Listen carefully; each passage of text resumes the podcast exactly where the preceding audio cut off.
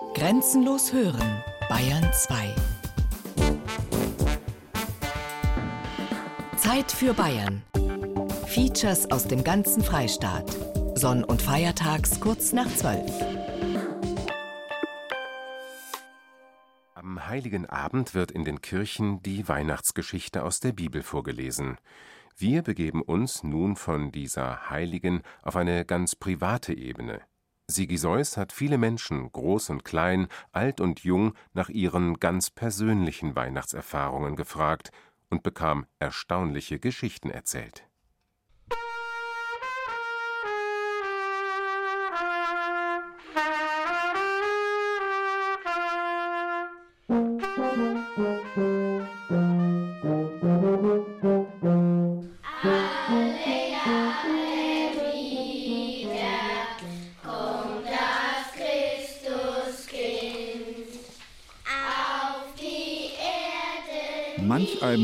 Blümerand zumute, wenn er an Heiligabend denkt.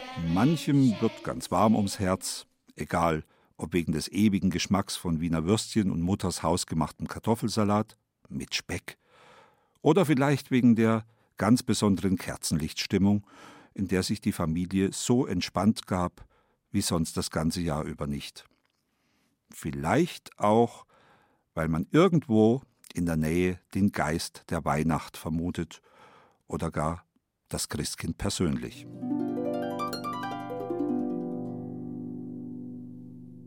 Das Christkind. Was habe ich mir doch für ein Christkind aufbinden lassen, als ich vier war, fünf oder sogar noch sechs Jahre alt. Entschuldigung, dürfte nicht allein schon der Geschenketransport des Weihnachtsmannes ein logistisches Problem sein? Selbst wenn der Mann gewaltige Kräfte hat, und dann erst das Christkind als Geschenkespediteur. Wie kann so ein ätherisches Wesen der ganzen Geschenke habhaft werden und sie anschließend Huckeback nehmen, um sie in die guten Stuben der Menschen zu transportieren? Das Christkind, von dem die Eltern erzählten, nahm in meiner Fantasie zwar eine andere Gestalt an als die eines Säuglings mit Kackwindeln im Stroh. Es war ein engelsgleiches Geschöpf, das sich durch jede Ritze in der Wand, durch Schlüssellöcher, ja selbst durch geschlossene Fenster bewegen konnte. Wenn es dann in der Wohnküche bimmelte, ich musste bei Tante Rosel, der Nachbarin, warten, wenn dann das zarte Glöckchen bimmelte, war jedes Fitzelchen frühkindlichen Verstandes verschwunden. Ich bildete mir ein, die Stube sei von einem hellen Strahlen erfüllt, das sich sogar durchs Schlüsselloch drängte. Mitten im Raum stellte ich mir das Christkind vor, schwebend im silberhellen Gewand. Und dann platzierte es ganz sachte die Geschenke unterm Weihnachtsbaum. Endlich quietschte die Tür, öffnete sich ein Spalt. Das gleißende Licht war verschwunden. Aber sind das vielleicht nur verklärte und verklärende Erinnerungen, Hirngespinste eines in die Jahre gekommenen, der das Zurechtzimmern von Fantasien zu seinem Broterwerb zählt? Frag doch einfach mal rundum. Frag Menschen, die du kennst und solche, die du nicht kennst. Uralte und ganz junge und mittelalte und Gläubige und Ungläubige, katholische und evangelische, Skeptiker, Zyniker und Frohnaturen, Leidgeprüfte und Glückskinder, Phantasten und Realisten. Frag sie nach dem Weihnachtsabend, der ihnen in Erinnerung blieb, mit Freuden oder auch mit Schrecken.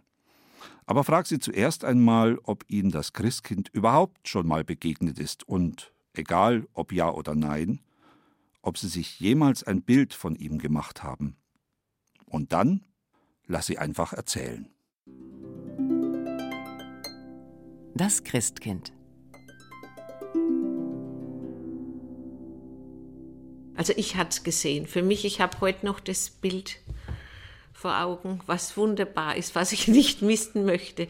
Dieses Erlebnis, später haben meine Eltern immer oder gesagt, es gibt kein Christkind. Habe ich gesagt, ist egal, ich habe es gesehen für mich. Und wenn ich die Augen zumache, kann ich das Bild abrufen. Bei uns ist ja die Kirche direkt nebenan, Friedhof Kirche. Und dann habe ich gesehen, die Oma haben gesagt, da, da steigt das Kind von der Leiter, das kommt hier an, an der Kirche, an der Leiter runter. Und ich habe geguckt und ich habe es gesehen.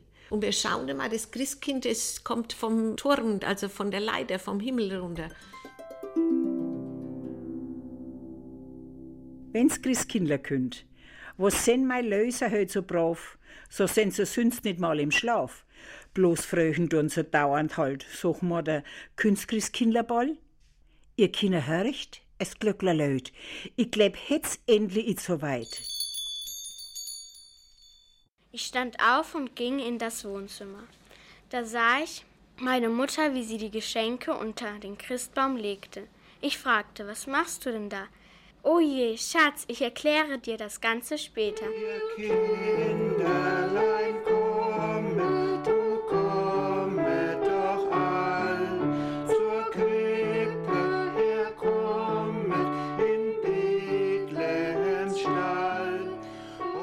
haben ihr Kinderlein kommt gesungen und das Christkind hat einen Sternwerferei gehalten, ne? Und die Kinder haben gestrahlt und auf einmal ist der Türstock, ne? Die Farbe ne, hat Feuer gefangen und hat der Türstock das Brennen angefangen.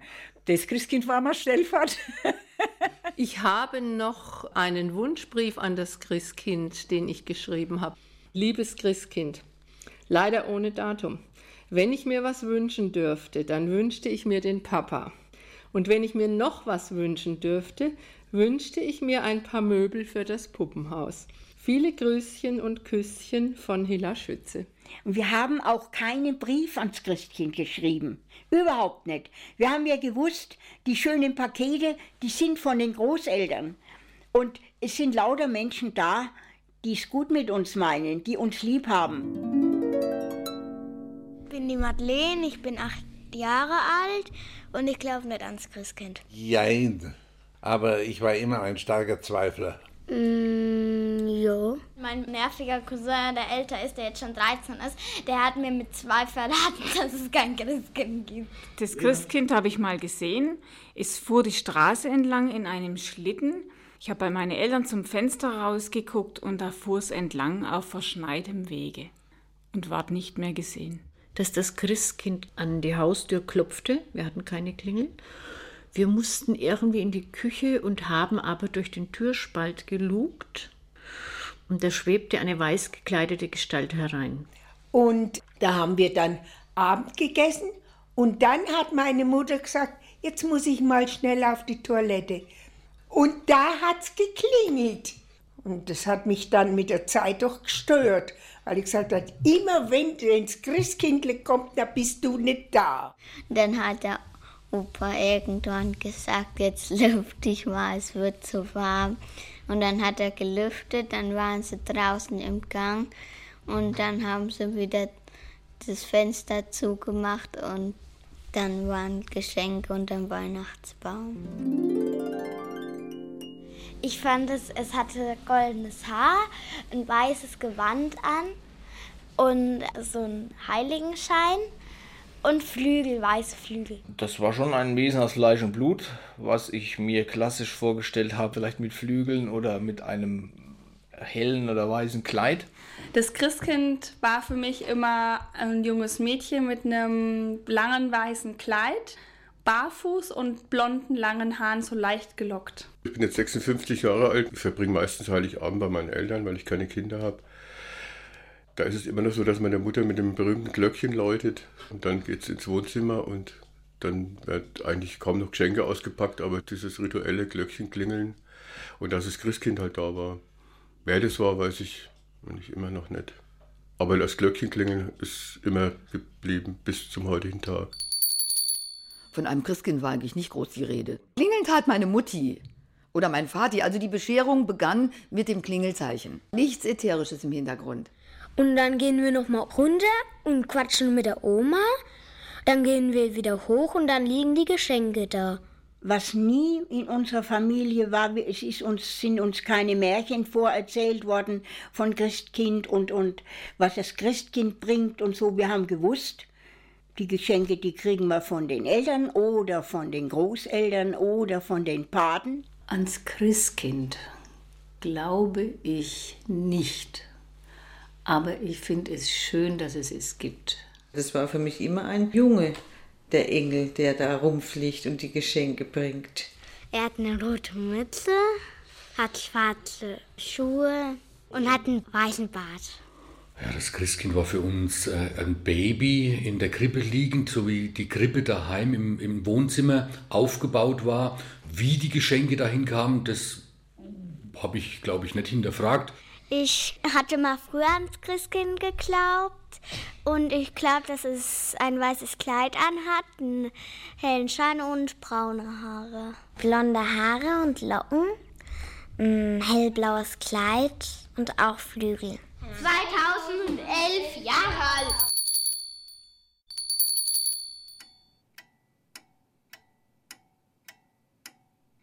Das Zimmer war dunkel. Nur in der Ecke flackerten scheu die Flämmchen der Wachskerzen am Baum. Die Eltern standen rechts vor dem Küchenschrank, dessen Umrisse sich schemenhaft an der Wand abzeichneten. Und, oh Wunder, in den Gesichtern von Vater und Mutter spiegelten sich nicht nur die Schatten, die das Kerzenlicht warf. Nein, sie lächelten. Beide. Zur gleichen Zeit. O du Selige, wen kümmerte da noch die Logistik des übernatürlichen Speditionsgeschäftes? Dieses Ereignis scheint mir im Nachhinein sogar bedeutsamer als die 01er Märklin Dampflokomotive, die unterm Weihnachtsbaum lag. Und damals sah ich das natürlich anders.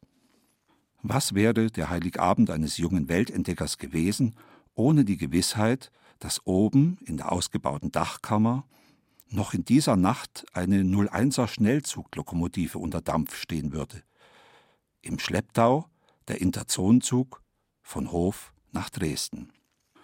Da das Modellbahnbrett keinen Platz in der Wohnung fand, wurde es auf dem Dachboden aufgestellt. Und das hatte seinen ganz besonderen Reiz. Die Bodenkammer war von jeher ein Ort außerhalb von Raum und Zeit. Dort konnte man der Gewöhnlichkeit des Lebens entkommen, mit Freunden Pläne schmieden, verbotene Sachen machen und sogar ein Fenster zu Parallelwelten öffnen. Man musste nur aufpassen, dass die neugierige Frau Wunner vom zweiten Stock rechts nicht an der Tür lauschte. Da also stand die Modelleisenbahn Spur H0. Eine Welt im überschaubaren Ausmaß von 1,50 Meter mal 2,50 Meter. Mein Vater hatte das Gelände im Schweiße seines Angesichts mit drei alten Feinripp-Unterhosen zur Stabilisierung der Gipshügel in eine Gebirgslandschaft verwandelt, durch die selbstverständlich ein Tunnel führte. Das war zwar nicht gerade ein Akt an Authentizität, verlieh aber dem deutsch-deutschen Grenzverkehr eine exotische Note. Und vorne am kleinen Provinzhauptbahnhof würde noch am Heiligabend die 01er unter Dampf stehen, im Schlepp, einen grünen Gepäckwagen, einen grünen Personenwagen, einen roten Speise und einen blauen Schlafwagen. Würde zischen und pfeifen und dröhnen und stampfen und den Dampf in den sternklaren Nachthimmel stoßen, während sie auf ihren exklusiven Fahrgast wartete.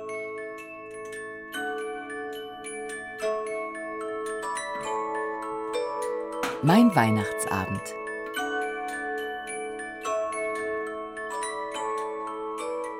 Das war ein Zufall.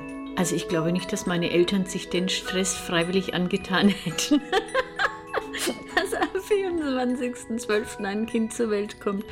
Ich bin das fünfte Kind, insofern war das kein so günstiger Tag. Was ich von meiner Geburt weiß, also das ist sehr schön, alterweil meine älteren Geschwister da immer ganz freudig davon erzählen. Aber es war so, dass also meine Mutter am 24. Vormittag ins Krankenhaus ging, war am, im Nachbarort ein ganz kleines Krankenhaus und die wussten ja alle, da kommt ein Kind.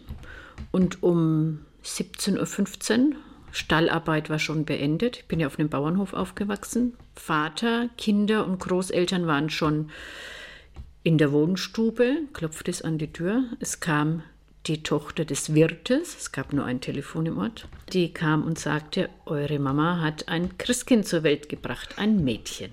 Also es war kurz vor der Bescherung. Zu Hause im Krankenhaus war schon Bescherung gewesen, also da kam ich. Ich war die Bescherung. Ich bin mit Leib und Seele Mediziner oder auch Notfallmediziner. Eine Christmette ist ein Patient während des Gottesdienstes hatte einen Herzstillstand erlitten.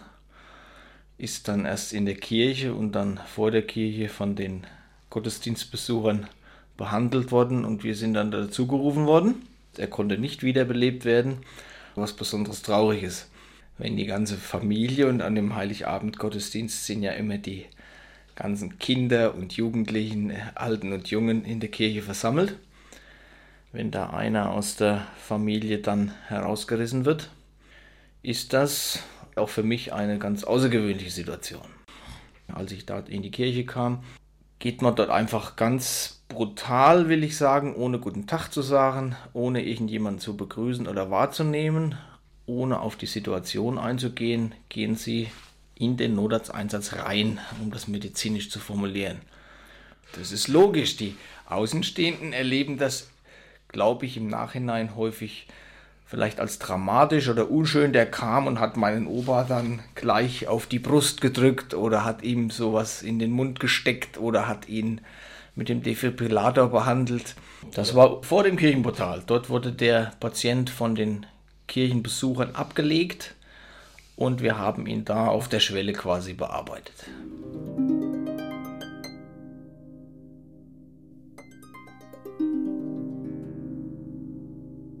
Ich bin Hebamme seit 32 Jahren und ich habe den einen oder anderen Dienst schon über den 24.12. in mein Leben gemacht.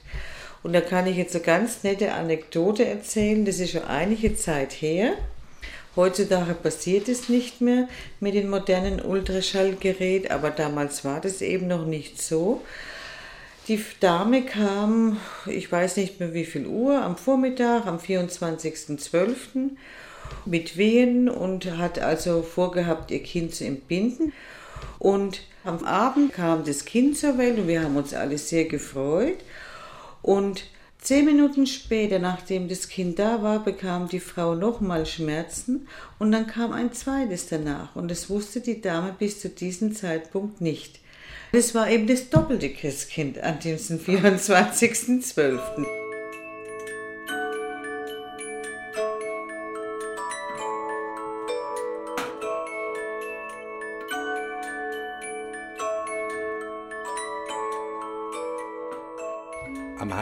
Abend, mein Vater war Schuhmacher und er ist geschafft worden bis um 6 Uhr oder bis 7 Uhr. Die Leute mussten ja ihre Schuhe noch kriegen auf dem Feiertag. Es gab ja nur ein paar Sonntagsschuhe und ein paar Weihnachtsschuhe. Und dann hat er abends geschafft bis um 6, 7 und da die Lehrlinge und die Gesellen sind auch so lange da geblieben und damit dann noch ein Geld ins Haus kommt, mussten die Schuhe fortgetragen werden.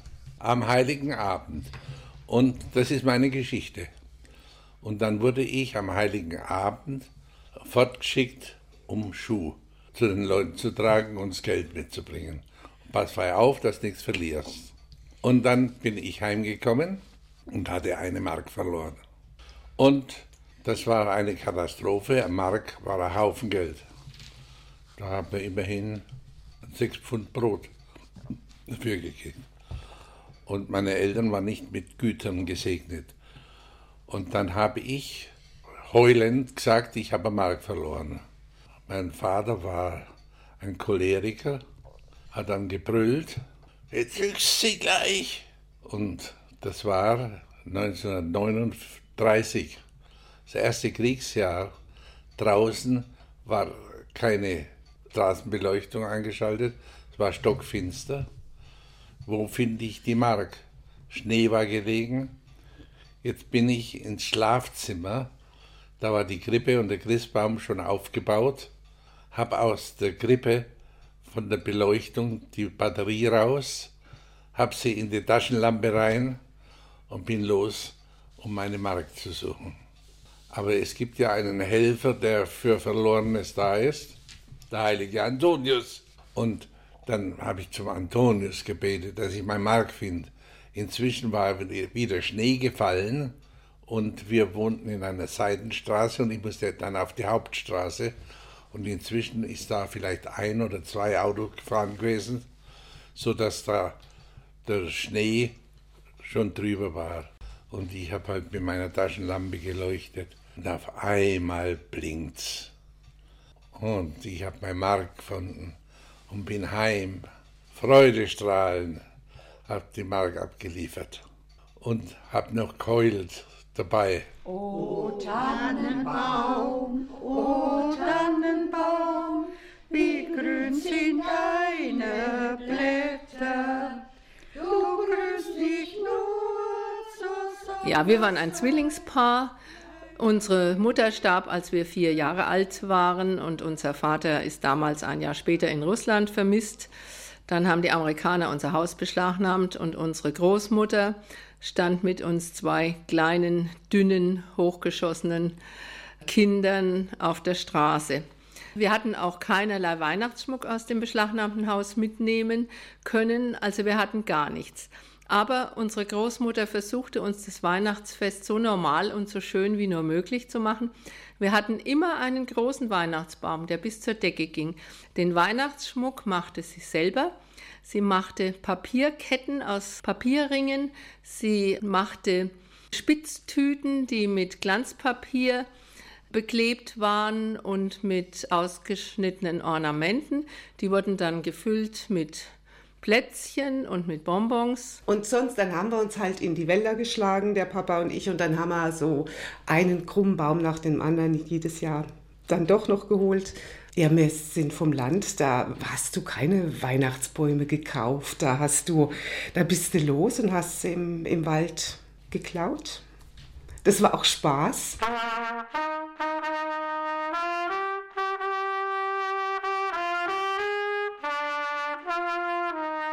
Das liegt in einer Zeit, da war ich zwischen 12 und 15 Jahre alt, würde ich sagen. Es gehört zum Ritual in unserer Familie, dass der Weihnachtsbaum am heiligen Abend nachmittags geschmückt wird, und zwar in Abwesenheit der Kinder. Die Kinder werden rausgekehrt, die müssen spazieren gehen oder sich sonst wie vergnügen. Und ich war diejenige, die dann mit meiner Mutter meist den Baum schmückte die Kugeln dazu und alles, was sonst dazu gehört, Lametta und ja, Weihnachtsbaumschmuck eben. Das lagerte in Kartons, die hatten wir im Keller und diese Kartons wurden dann raufgeholt und ausgepackt und der Baum wurde geschmückt. Das war auch an diesem Nachmittag so. Ich hatte aus dem Keller Kartons zu holen. Das war ein ganzer Berg, der stand im Flur. Und meine Mutter ließ sich reichen, was sie brauchte. Und irgendwann sagte sie: So, jetzt, jetzt gib mal die Kugeln her, nimm mal den Karton mit den Kugeln. Ja, Kugeln, Kugeln. Ich guckte im Flur, welcher Karton denn jetzt Kugeln enthalten soll und fand aber nichts. Jetzt hatte ich an diesem Nachmittag auch ein bisschen was zu entsorgen gehabt und es stellte sich ziemlich schnell raus, den habe ich mit weggeworfen. Der lag also jetzt in der großen Mülltonne vorm Haus. Als meiner Mutter klar wurde, der Karton ist weggeflogen. Oh ja, da wurde sie sehr grantig. Die Kugeln, die Kugeln! Wo nehmen wir jetzt Kugeln her? Die schönen Kugeln! Ja, ich konnte es ja nicht ändern. Ich war schuldig, hat sie weggeworfen, die lagen in der Mülltonne. Was tat meine Mutter? Sie zog den Anorak an, also nicht ihren, den ihres Mannes, bewaffnete sich mit Skistöcken und äh, stiefelte wutentbrannt vors Haus. Ich musste mitgehen.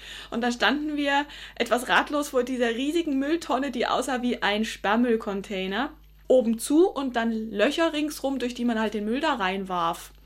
Ja, jetzt äh, hing sie da halb in so einem Loch drin, in diesem Container drin und äh, stocherte mit den Skistöcken im Müll und war, war also sehr aufgebracht und ja, richtig grantig. Ein ganz seltenes Ereignis, deswegen erinnere ich mich ja auch heute noch dran, dass sie da völlig aus der Hose gehüpft war vor Wut.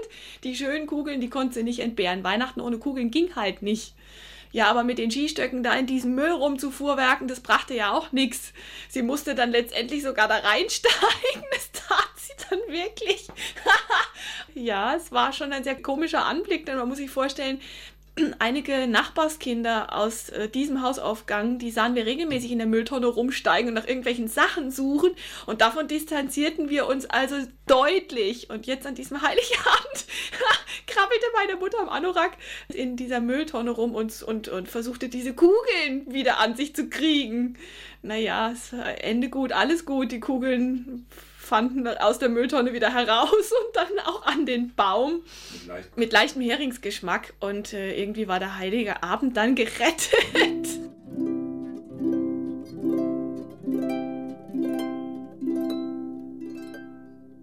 An die Spitze des Weihnachtsbaums wurde ein Rauschgoldengel angebracht, den meine Mutter gemacht hat, ein sehr schöner. Dann wurde damals noch der Baum mit Engelhaar verziert. Das waren ganz, ganz dünne Fäden aus Gold. Die gibt es schon lange nicht mehr.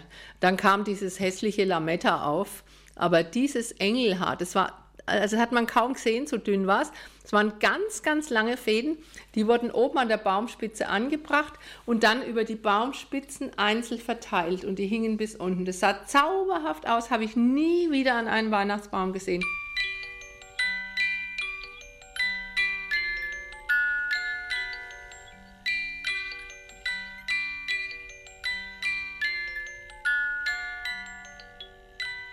Jedes Jahr kriege ich meistens eher nur kleinere Geschenke, aber viele. Aber wo ich vier war oder so, stand plötzlich ein riesen Geschenk da und es war mit einem Vorhang bedeckt und es ähm, war ungefähr so groß wie das Fenster. Da war ich noch vier und es war dann so ein Kaufladen. Ich habe einen, aber der, mit dem, den haben wir, glaube ich, in der Garage irgendwo stehen. Ja, da waren dann ähm, so Taschentücher, Maiskolben und da waren auch eine Packung Käse war drin. Wo ich schon ein bisschen älter war, habe ich so eine ähm, Playmobil-Spielzeugeisenbahn gekriegt. Und wir wollten die einmal um den Baum fahren lassen. Das ist dann aber leider schief gegangen und die ist gegen den Baum gekracht und daraufhin ist der Baum umgefallen. Wir hatten so einen komischen Ständer der Baum war nur ganz locker drinnen und dann ist die eben genau an diesen Ständer gekracht und dann ist der Baum halt umgefallen. Mir sind die letzten Jahre die Geschenke immer zu viel gewesen und das hat einen bitteren Beigeschmack, weil die Großeltern hauptsächlich immer ganz viel schenken wollen und von väterlicherseits, da ist Weihnachten richtig zelebriert worden mit Glöckchen und ganz vielen Geschenken einpacken und immer ganz kleine Geschenke, möglichst alles kleine einpacken. Und ja, mir ist das zu viel, aber ich komme nicht dagegen an. Aber ich stelle von Jahr zu Jahr fest, je mehr das sind, desto schneller werden die ausgepackt. Es wird gar nichts mehr angeguckt, groß. Und nach dem letzten, ob es nur das fünfte oder achte oder zehnte ist, wird immer gesagt, ja, war es das jetzt? Gibt es nicht noch was? Also es geht eigentlich nur noch ums Auspacken. Aber in unserer eigenen Familie hat es eigentlich immer Weihnachten irgendwann geknallt. Ja? Die Kinder, irgendwas war immer, dass es mal richtig gerumst hat. Ich vermute einfach, die Erwartungen sind einfach ganz hoch an jeden Einzelnen. Jeder meint, es müsste ein ganz besonderes Fest sein. Jeder meint, man muss irgendwie an dem Tag besonders freundlich sein und so weiter. Aber einmal Weihnachten, da haben die Kinder sich draußen so vor der Tür gestritten.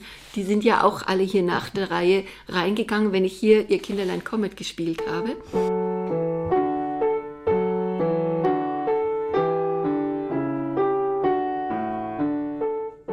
Und dann haben die da draußen so gestritten, dass wir eigentlich erstmal das Fest abgeblasen haben. Also die, die Feier am Anfang gibt es ja dann immer erstmal eine christliche Feier.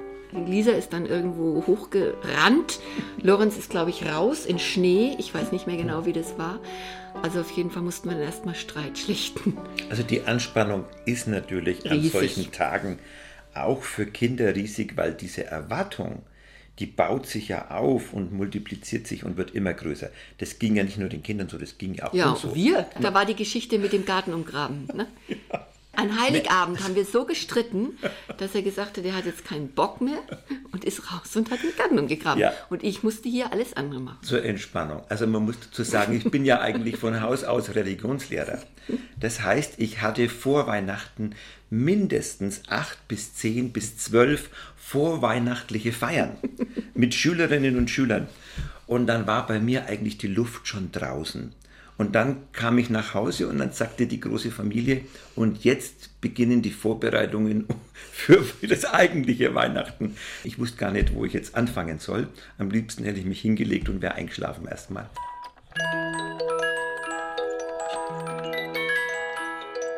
Also, es war Weihnachten.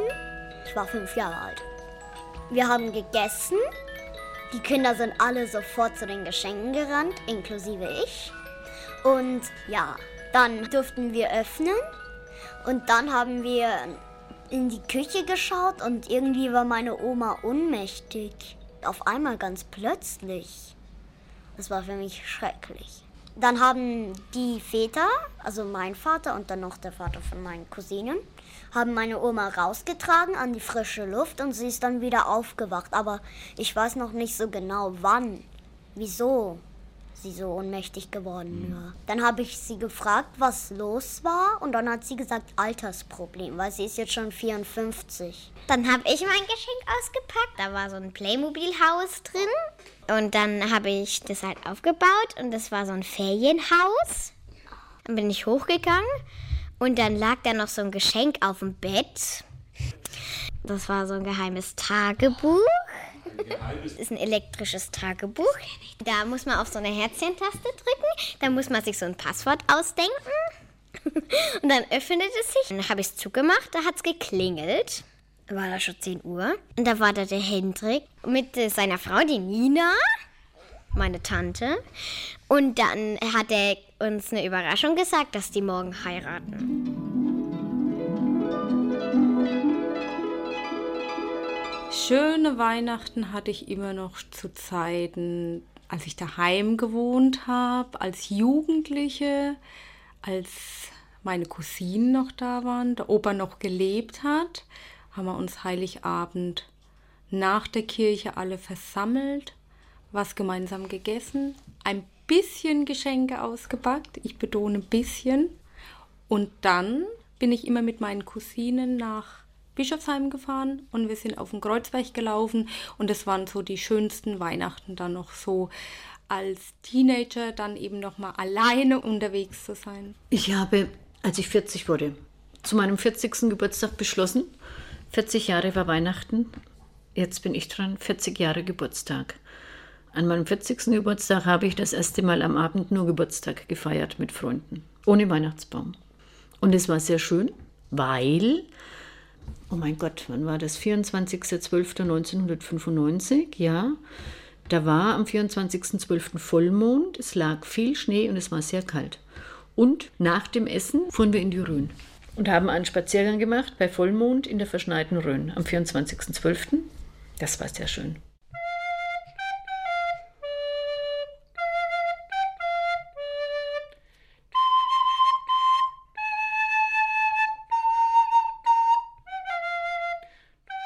Da muss man sich vorstellen, dass die Eltern hatten Landwirtschaft, der Tag eigentlich genauso ablief wie andere Tage auch. Die Schweine, Rinder, Kühe mussten versorgt werden. Und für uns Kinder war es ganz schlimm, um den Tisch rumzusitzen. Vier Kinder, ein Opa.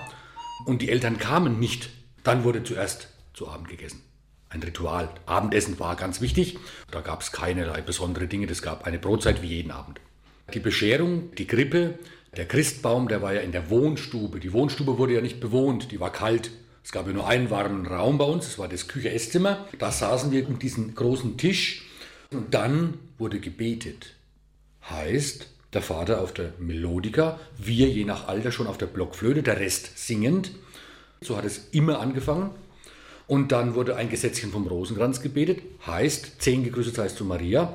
Auch wir Kinder mussten da schon mal vorbeten und das war gar nicht einfach. Und wehe, man kam irgendwie ins Lachen oder ins Stocken. Ernste Gesichter bis hin zum, aber jetzt nochmal von vorne. Dann gab es ein Weihnachtslied. Gemeinsam wieder mit Melodika, Flöte und Gesang. Dann wurde an die Verstorbenen gedacht. Auch wieder mit Vater unser und gegrüßt heißt Maria. Der Vater hat dann so eine Art äh, Rückblende gehalten für das Jahr und natürlich ganz wichtig das Weihnachtsevangelium vorgelesen. Dann kam wieder ein Weihnachtslied. Das hat länger wie eine halbe Stunde gedauert. Ja, das war so. Dann durfte auch ihr Kinderlein Comet gespielt werden, weil das war ja damals kein offizielles Kirchenlied.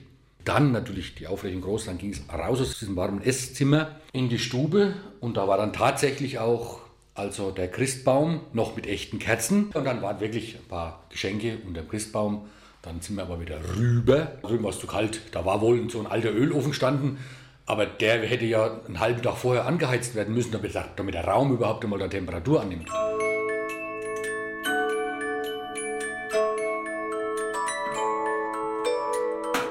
wenn ich an Weihnachten denke und auch an Heiligabend, das ist Wärme und das ist irgendwie eine unglaubliche Freude, ohne dass man eigentlich erwartet hat, dass man Wunder was bekommt. Wir waren vier Kinder, drei Buben und ich. Es war ja so früher üblich, man hat zwar einen Kaufladen gehabt zum Spielen oder eine Puppenstube oder eine Glücksbude hatten wir selbst gemacht vom Vater, aber die waren das ganze Jahr über auf dem Speicher und an Weihnachten wurden sie geholt und wurden aufgebaut. Und zwischen den Jahren, also so ungefähr bis Drei König, konnten wir damit spielen und das fanden wir wunderbar. Meine Freundinnen, die Töchter vom Pfarrer, die hatten keine. Und dann kamen die zwischen den Jahren, wenn meine Puppenstube vom Dachboden geholt war, dann kamen meine zwei Freundinnen rüber zu mir und dann haben wir zu dritt Romane aufgeführt alles Mögliche. Ne? Wir hatten ja da einen Puppenpapa und eine Puppenmama und kleine Kinderle.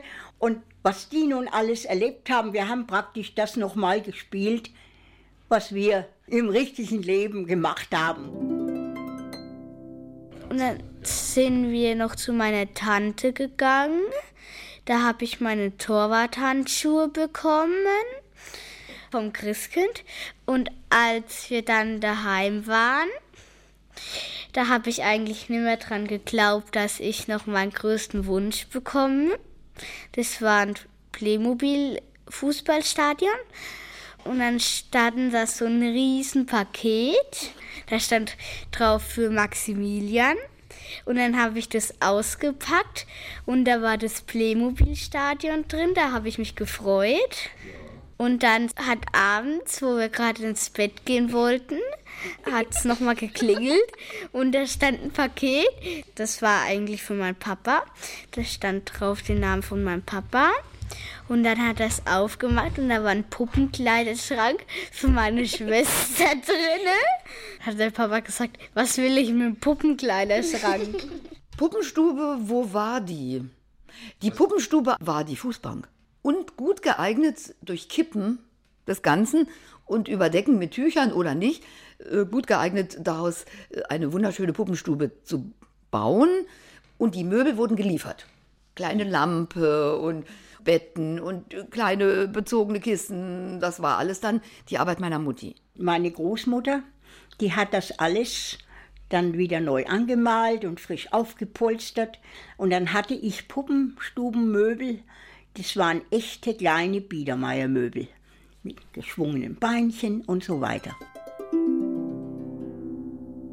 Dann habe ich mein schönes Feuerwehrauto ausgepackt und wir haben dann gesungen und Weihnachten gefeiert.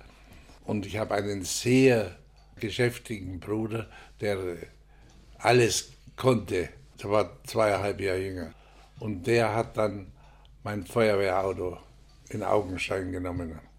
Und das Feuerwehrauto, das war also für die damalige Zeit schon was Besonderes, hat eine ausziehbare Leiter gehabt und einen Schlauch, wo man spritzen kann.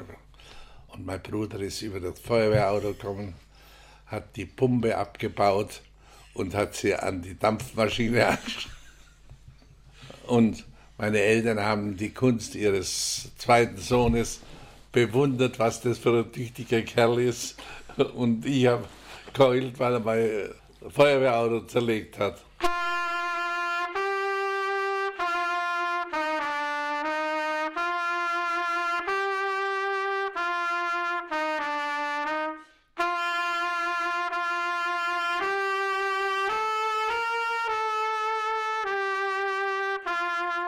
Das Schlimmste war der berühmte Märklin-Baukasten.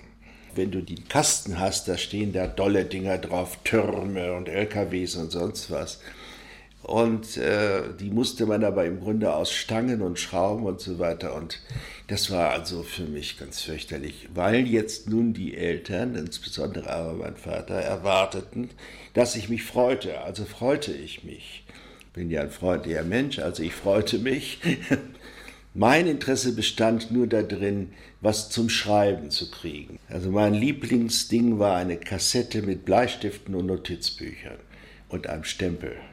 und einem Schlüssel. Das waren keine Geschenke, das waren keine Weihnachtsgeschenke. Märklin-Baukasten ist das Weihnachtsgeschenk. Oh Gott, und das war immer, es war immer eine Last, weil ich schon ahnte, es kam wieder so ein Dana-Geschenk auf mich zu, was von den Eltern ja, kann man sich ja vorstellen, die waren ja selig, dass sie das also organisiert hatten. Insbesondere mein Vater, der an sich ein gemütsvoller Mensch war, aber eben sehr, sehr äh, eruptiv, sehr, sehr jähzornig und sehr, er konnte das nicht aushalten, diese Spannung, die dann da war.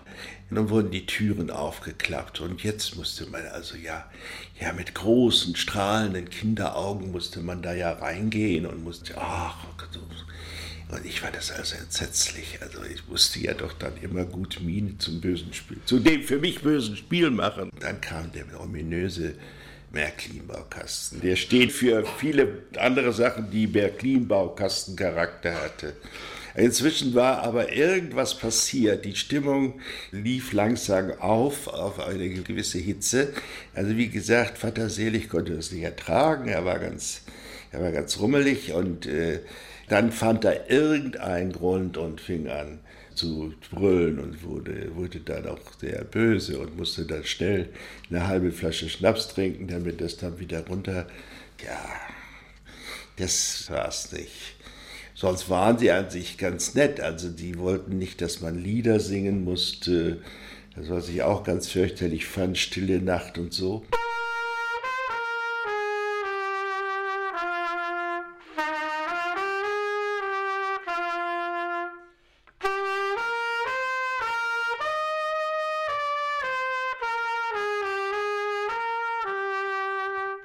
Ich war, ich schätze elf, zwölf Jahre alt und da haben wir ja, den ganzen Advent geprobt mit der Trompete und Orgel. Vater war Organist. Ne?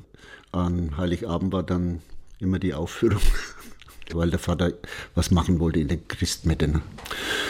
Feste geprobt und immer Feste geprobt und daheim, also äh, unterm Christbaum, äh, ich habe nur gezappelt und gezappelt. Für mich war eigentlich nur die Aufführung. Ne? Wenn ich die gut hinkriege, dann war Weihnachten. Ne? Und es war natürlich so mit, mit elf, zwölf Jahren, da rutschte mal ein Ton weg. Ne? Das ist einfach. Und das war für mich so schlimm. Das war ganz schlimm. Und der Vater, was haben wir geübt? Ne? Jeden Sonntag zur Kirche. Ne? Der hat mich da schon ganz schön unter Druck gesetzt. Das war ja seine Aufführung im Prinzip. Ne? Ich wäre am liebsten davongelaufen. Um Gottes Willen, ich habe gezittert und die Kirche war ja vollgestopft. Ne? Und ich stand da neben der Orgel der Vater hat gespielt da und hat mir dann einen Einsatz gegeben und ich habe dann versucht, da diese Solos da zu bringen, ne?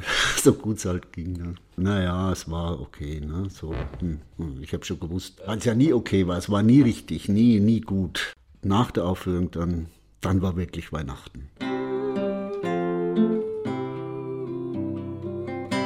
Das war am letzten Weihnachten. Wir waren zu Hause, dann äh, haben wir oben in meinem Zimmer, Anna, Hanna, ich und meiner Schwester, haben wir Maria und Josef gespielt.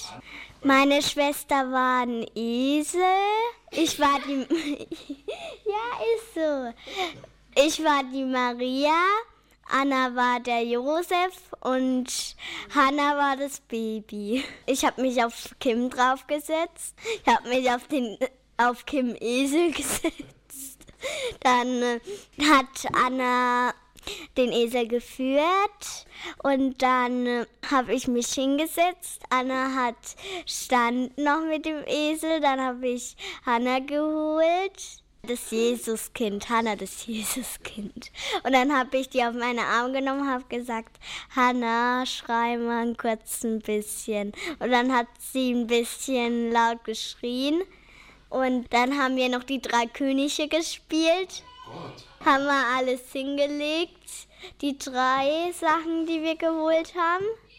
Und dann hat Mama gesagt, ihr sollt mal kurz runterkommen. Und dann hat sie schnell den Sack vor die Tür gestellt. Der Vater von Anna und hat, hat schnell geklingelt. Dann hat er sich auf das schnell aufs Sofa gesetzt und dann hat sich Mama schnell auf den Stuhl gesetzt. Dann sind wir runtergekommen. Da standen fünf Geschenke. Nein, sechs Geschenke. Eins für Hannah, eins für Anna, eins für Kim, eins für mich. Alle Jahre wieder kommt das Christuskind auf die Erde wir Unabhängig von erfüllten und enttäuschten Erwartungen, quer durch die Jahrzehnte gab es eine feste Größe am Heiligabend. Mochte Mutter auch ein bedauernswertes Geschöpf patriarchalischer Ausbeutung gewesen sein. Der Äpfelsalat mit Werstler, der alle Jahre wieder auf dem Küchentisch stand, brachte selbst die größten Potentaten zum Schweigen. Er schmeckte überirdisch gut. Und so bin ich ihr ewig dankbar, dass sie mir vor ihrem Tod noch das Rezept verriet. Am Ende dieser Reise durch die nahe Welt steht für mich noch eine Frage im Raum. Wenn es schon so viele eigenartige Erinnerungen an den ganz persönlichen Heiligabend gibt, schöne und schreckliche, freudige und traurige, lustvolle und langweilige, wenn schon Traditionen und Rituale manchmal gehörig ins Wanken geraten, gibt es dann wenigstens noch diesen einen kleinen Konsens, der die wankelmütige Gesellschaft für Augenblicke zum genüsslichen Schweigen brachte. Das Essen am Heiligabend. Gibt es ihn also wirklich allüberall? Mutters universalen, friedensstiftenden Äpfelsalat mit Werstler? Bitte, sagt ja. Der Friedensstifter. Also Kartoffelsalat auf jeden Fall. Wahrscheinlich auch Würstle, denke ich mal. Ja. Da hat meine Mutter meistens gesagt, da machen wir kurze Küche, da machen wir entweder machen wir Würstle und Brötchen oder wir machen ein kaltes Abendessen. Bei uns gab es an Heiligabend immer eine Gans. Heringssalat na, mit rote Beete, Nudelsalat. Kartoffeln, eine gute Soße, eine weiße Soße, in der Rauchfleisch gekocht worden war. Und es gab richtige Bratwürste. Und am Schluss die schlesischen Mohnklöße. Ein Ring heiße Knoblauchwurst. Dazu gab es Sauerkraut und Brötchen. Dieses Spritzgebäck, ich kann das noch riechen, nicht? Wir haben Reis gegessen, wir haben Hühnchen gegessen dazu. Hausgemachte Wurst mit Brot. Ich habe mir eigentlich immer Kartoffelsalat und Bratwürste gewünscht. 13 verschiedene Sachen. Ich weiß nicht warum und wieso, das war von ihr daheim aus. Zu essen gab es bei uns traditionell, das muss ich überlegen. Kartoffelsalat und Leberkäse. Rouladen, Blaukraut und Klöße. Bratwürstchen mit Sauerkraut und Brötchen. Bei uns gab es immer Pute, Klöße und Salat. Da gab es meistens irgendwas mit Sauerkraut, irgendwas. Ne? Für die Kinder Wiener Würstchen und Bratwürstchen und, und die Ente für die Erwachsenen. Spaghetti und Kuchen. Heiligabend ist jetzt ausgeartet in ein Gourmet-Essen. Traditionell gebackenen Fisch, Kartoffelsalat, selber gemachte rote Beete-Salat und selber gemachte Selleriesalat. Geschnetzeltes mit Kroketten, Feldsalat. Es fehlen die Spätzle. Meine Oma kocht immer eine Ente, Kuchen oder was anderes, Schnitzel. Wir essen immer Kekse. Meine Oma und Opa kochen immer ähm, Schnitzel? Ich weiß nicht, wie es heißt. Der Name geht so schwer zu sagen. Bei uns gab es Sauerkraut mit Würsten, schöne Brötchen dazu, ein gutes Bockbier. Ja, und hinterher gab es Plätzchen, Obst, einen guten Tee mit Rum und Zitrone. Bratwurst gab es abends dann und dann Kartoffelsalat dazu. Kraut, Kraut. Da ist der Pressack angeschnitten worden und dann gab's Kartoffelsalat mit Entivien oder mit Schaffmäulchen. Es gibt meistens im Ofen Kartoffeln mit Hähnchen. Meistens gibt es Bratwürstchen mit Kartoffelsalat. Semmelklöße mit Soße und Fleisch.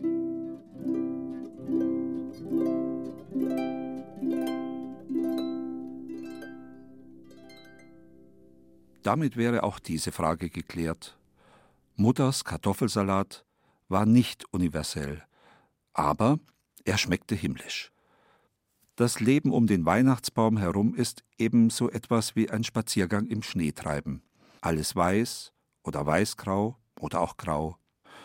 Und erst beim ganz genauen Hingucken entpuppt sich allein schon eine Schneeflocke als kleines Wunderwerk, das keinem zweiten gleicht. Ist das etwa der letzte kluge Gedanke vor der Bescherung?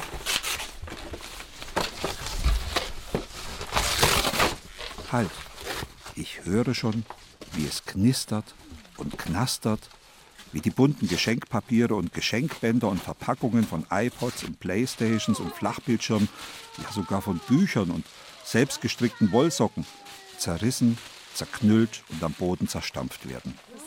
Papier und Pappkarton statt Stroh in der Hütte. Und deshalb lassen wir zu guter Letzt noch einmal Frau Volkert zu Wort kommen, mit 92 Jahren die älteste unter unseren Geschichtenerzählern. Weihnachten 1927. Dann flogen Schnüre raus und Packpapier. Faltet es mal, wickelt die Schnüre auf. Das waren die Pakete. Innen sind sie ausgepackt worden und das Verpackungsmaterial, bei uns ist nichts weggeschmissen worden, sondern die Schnüre wurden aufgewickelt und das Packpapier ausgestriffen und nochmal von der anderen Seite benutzt. Ebenso das Geschenkpapier und alles. Und das flog immer raus aus der Tür und dann mussten wir das, wir haben da gesessen und haben dann da aufgewickelt und haben gefaltet, dass wieder Ordnung war.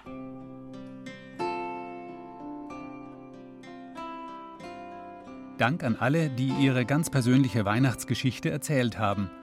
Bertha Hüter, Manfred und Christa Bühner, Hilla Schütze, Frau Volkert, Herr und Frau Dürr, Frau Dr. Distel, Edith Lange, Herr Dr. Kochinki, Georg Arndt, Silke Förster, Dr. Johannes Lützenkirchen, Jürgen Schmidt, Silke Bühner, Gottfried und Bärbel Fauser, Ingrid Baum, Gabriele Pittner, Klaus Gütling, Martina Harasim, Lena Berger, Gesine Mantel und Helga Oberender. Wir danken den Damen vom Singkreis des BRK Seniorenheims in Bad Neustadt und den Kindern Lilli, Dominik, Jonas, Lea, Franziska, Florian, Sonja, Jasmin, Maximilian, Inka, Paula, Vincent, Emilia, Julia, Madeleine und Annika aus den Klassen 2a, 3a, 3b und 4c der Grundschulen in Brent-Lorenzen, Holstadt und Bad Kissingen.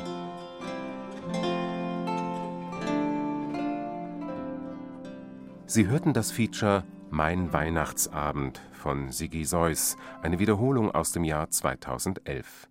Es sprachen der Autor und Petra Nacke, Regie Ursula Naumann, Redaktion Norbert Küber